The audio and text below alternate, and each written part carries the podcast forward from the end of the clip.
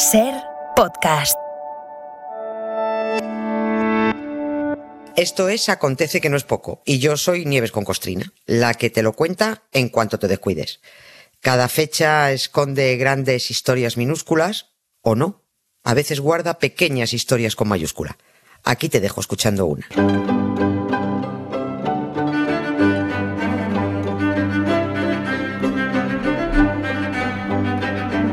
7 y casi 7 minutos, 6 y 7 en Canarias. Nieves, buenas tardes. Hola, Carla. ¿qué tal? ¿Cómo estás? Esta semana ya acontece que no es poco. Recuerda a los oyentes que es una semana de traca. ¿eh? Que Sí. sí, es, como, es como cuando compras un disco, cuando se compraba un disco de grandes éxitos y a medida que ibas escuchando las canciones decías, oye, oye, oye, oye, que si esto, que si lo otro y tal. Porque claro, había mucho material bueno y, y te sorprendía recordarlo y lo disfrutaba mucho. Vale, pues en este repaso de la historia, esta última semana de la temporada también. También. Y, y si el título del capítulo de ayer era el celebrado Vivo rodeado de ratas, dedicado a los Sí. desmanes cometidos en nombre de la religión, singularmente la católica, hoy afrontamos otro episodio que, que promete. Porque hoy, ya lo hemos estado comentando antes, hoy es 18 de julio, así que hoy toca hablar de cosas... Cosas nazis. Pues ala, tú misma. o- Es que, claro, nos viene al pelo. Claro, hoy va todo, hoy va todo lo relativo a acontecidos relativos al fascismo, a, la- a Mm. las cosas, a las cosas nazis. Y evidentemente que sea 18 de julio no es ninguna casualidad, viene al pelo porque aquel 18 de julio los fascistas dieron el bonito golpe de Estado para acabar con la democracia en España. Porque dicen, ¿empezó la guerra civil? No, la guerra civil empieza porque alguien viene y da un golpe de Estado. No, la guerra civil no, no fue una seta. ¿no? Ese golpe, además, ese golpe que provocó la guerra triunfó gracias a los nazis. Eh, podría, podríamos decir que vamos a compartir con los desinformados la tragedia que resulta de banalizar el fascismo, pero sería absurdo porque esos no nos están escuchando, ya Bueno. se lo saben. Así que empezamos. Venga. A los nazis se les veía venir, eso está clarísimo, siempre se les ve venir. Otra cosa es que muchos no descifren lo que están viendo o no le den importancia a lo que ven porque se creen que no, que no va con ellos. Y esto pasa mucho, ¿eh? Pasa mucho, allá cada cual, lo que pasa es que luego nos van a dar a todos. Puede que algún día nos vayamos todos a la mierda, pero los despistados también. Y encima ellos no entenderán por qué. En los años 30, no se identificaron los males del fascismo en Alemania, en Italia y en España, y se repite ahora sobre todo en Italia y en España, porque se cumple ese chiste que dice que los dinosaurios están votando al meteorito, para equipararlo a cuando dices que eres como un dinosaurio votando al, meteorito. Un chiste viejo, vale, pero es muy oportuno. Es, eh, es para decir eh, que cuando un ciudadano que necesita sanidad, pues está votando a favor del que le quita la sanidad. Pues eso también les pasó a los judíos, porque una mayoría era tan ultraderechista como los propios nazis. En los congresos que el partido nazi celebraba en Nuremberg, Hitler y su mano derecha, Mm. Goebbels, fueron descubriendo la importancia de la propaganda patriótica, de lo vistoso, de los colorines, las banderas, los saludos, los lemas facilones que ahora constantemente te los, eh, te los repiten, ¿no? Es- ese lema facilón para que se te quede y luego lo corees por ahí hasta en una corrida de toros. Todo eso era el papel de regalo que envolvía, que todavía envuelve el fascismo, todo lo bonito.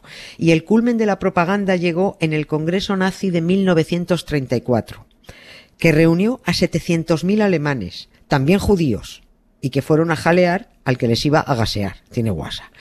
Precisamente en el mismo año del Congreso nazi de 1934, la Asociación de Judíos Nacionales, o sea, los judíos nazis, para entendernos, con el idiota mayor a la cabeza, que era su presidente, llamado Max Naumann, hizo un comunicado en el que decía Siempre hemos puesto el bienestar del pueblo alemán y de la patria, a la que nos sentimos indisolublemente ligados, por encima de nuestro propio bienestar. Por eso acogimos con satisfacción los resultados de enero de 1933, aunque nos perjudiquen algunas cosas.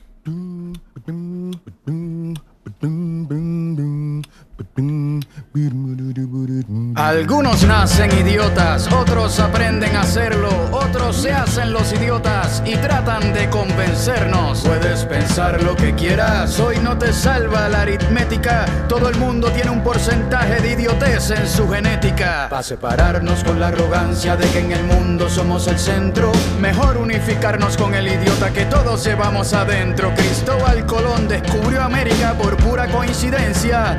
Eso para ser idiota se requiere inteligencia. Desgracia. La idiotez tiene sus puntos a favor. Es la única enfermedad en donde el enfermo no sufre, excepto todos a su alrededor. Hacer buenas preguntas ayuda a que no sea contagiosa.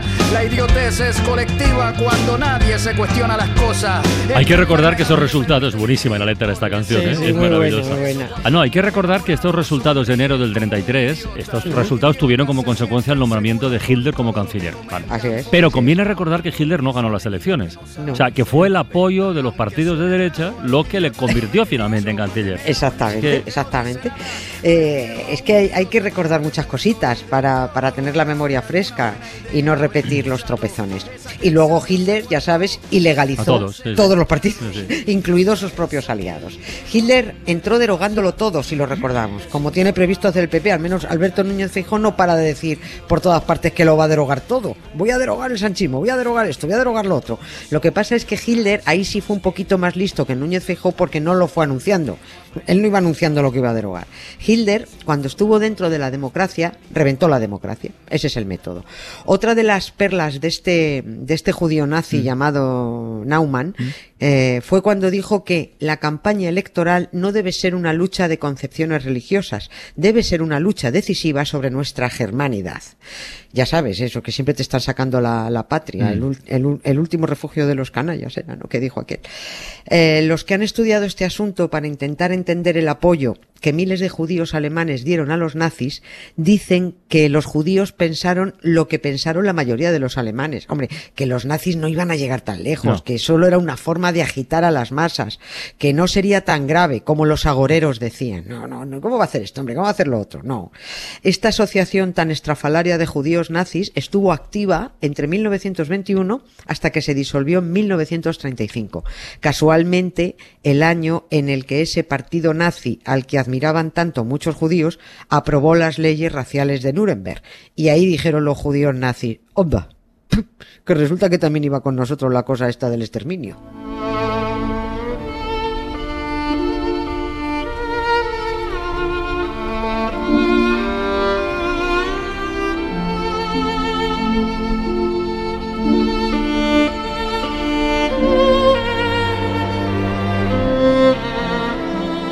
Pero es que al final no, no solo fueron los judíos los exterminados, ¿eh? sino Claro. cualquier alemán que fuera de izquierdas o, o gay o discapacitados, ¿eh? que estos les, Pues les contaminaban la pureza de su raza. Sí, sí. Es, eh, es, eh, es tremendo. Es que no, eh, cuando em, estos empiezan poquito a poco y luego van, van comiendo el, el terreno. Y ese fue lo del el tema de los discapacitados. Ese fue el famoso programa del que estuvimos hablando. Mm, que pone los pelos de de, punta al programa. Sí, el programa Eutanasia Acción 4, Acción T4 llamaron. Es un programa que llevaron adelante médicos de ultraderecha. Eran médicos. Porque fueron médicos los encargados de la depuración racial. Esto se hizo porque el señor Hitler era un fascista y los fascistas, además de no admitir disidencias, de eliminar todo lo que no les gusta, de suprimir las libertades, no les gusta a la gente con defectos. Escuchemos lo que ya se sabía que era Hitler y pese a ello la gente lo votó. Es un contrasentido, escribió él, dejar que enfermos incurables contaminen continuamente a los que están sanos. Hay que impedir que los individuos defectuosos propaguen vástagos igualmente defectuosos. El enfermo incurable será implacablemente segregado. Una medida bárbara para el desdichado al que se le aplique, pero una bendición para su prójimo, para su prójimo y para la posteridad. Está. O sea, la, es, alucinante. La excusa de sus votantes, eh, eh, la excusa de, de esos votantes, de los que votaban a Hitler, que tenían discapacitados en su familia, o de sus, o, o- o de los votantes o de, mm, gays que votaban a esa ultraderecha, de judíos, de inmigrantes, es que de esto no se habían enterado. Dicen, no, no, es que nosotros no sabíamos. Bueno, pues es una pena, pero es que empieza a ser ya muy cansado pagar las consecuencias de la ignorancia de los demás. Es que yo voté esto porque no lo sabía. Sobre todo porque es que además lo más grande es que el propio Hitler estaba enfermo. El programa de eutanasia lo estaba organizando un tipo con problemas de salud mental y una enfermedad degenerativa. O sea, un tipo que iba hasta las cejas de drogas y al que pusieron a dirigir los destinos de un país. El programa de eugenesia y eutanasia que puso en marcha la ultraderecha alemana debería haber empezado además por el propio Hitler. ¿Y, y- a cuántas personas mataron con este programa, Nieves? Se cargaron en total a 275.000 personas, 275.000 alemanes con taras físicas o mentales, y esterilizaron a la fuerza a otras 400.000 personas. Homosexuales incluidos, porque la homosexualidad en la ultraderecha está proscrita y está condenada, con la complicidad hipócrita de la derecha. Y a mí esto me enfada mucho, porque por ejemplo en España es muy inhumano, a mí me resulta muy inhumano que dirigentes de primera fila del Partido Popular, con mucha voz en el Congreso y mucha voz en el Senado, hombres y mujeres sean homosexuales, pero den el poder a los que criminalizan y condenan la homosexualidad. Me parece inhumano. Los nazis fueron eliminando, además de, de, a judíos, a todo el que tuviera taras, discapacidades físicas o mentales. La buena noticia es que, salvo, salvo denuncia, un homosexual podía librarse, podía disimular, pero una persona con problemas mentales o con un síndrome de Down no podía disimular, se notaba las personas con problemas de, salud mental fueron sacadas de sus casas y arrancadas de sus familias a lo bestia. Los primeros en ser asesinados en las instalaciones destinadas a depurar la raza fueron los propios niños alemanes que presentaran alguna, alguna discapacidad. Se les ponía una inyección de morfina mm. o escopolamina.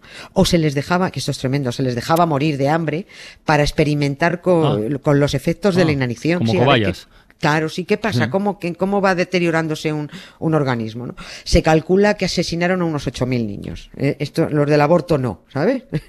Se continuó luego eliminando a personas mayores que estuvieran en geriátricos y luego siguieron con personas de cualquier edad que tuvieran una enfermedad mental, una enfermedad incurable o que portaran una enfermedad hereditaria. Oye, pero todo, todo, todo, toda esta barbaridad, si, si, no ha vuelto, bueno, de momento que no ha vuelto a instalarse en Alemania, que no, que no está, no. al menos con la misma fuerza que, que en España o Italia, es porque allí hubo un proceso del que hemos hablado alguna vez, un proceso concreto de limpieza, diríamos, que es, que es la, la desnazificación. claro, es que fueron a muerte con eso, es, que es lo que hay que hacer siempre. Eh, y desnazificaron desde el minuto uno, por supuesto a la fuerza. Esto no, no se tiraron 47 años estudiando cómo hacerlo. Parece de cajón que para democratizar Alemania previamente había que eliminar todo lo que recordara al fascismo, militar y socialmente. La ultraderecha, los, nazis son antidemócratas. Luego, para democratizar había que borrar las señales de la ultraderecha.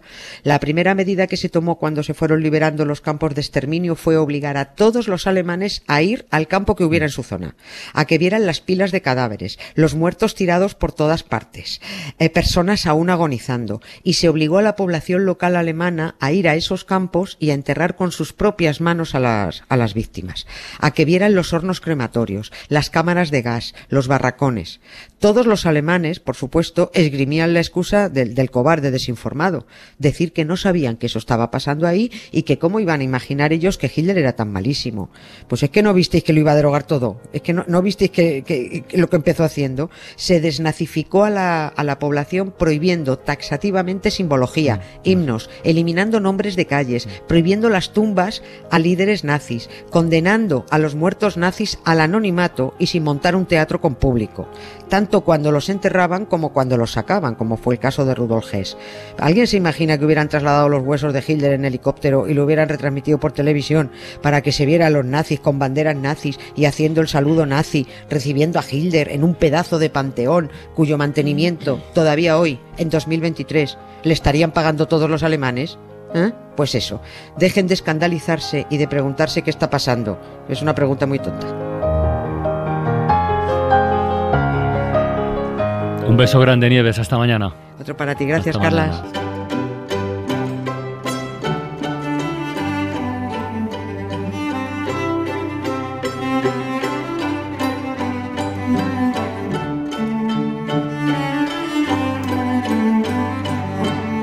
Para no perderte ningún episodio, síguenos en la aplicación o la web de la SER, Podium Podcast o tu plataforma de audio favorita.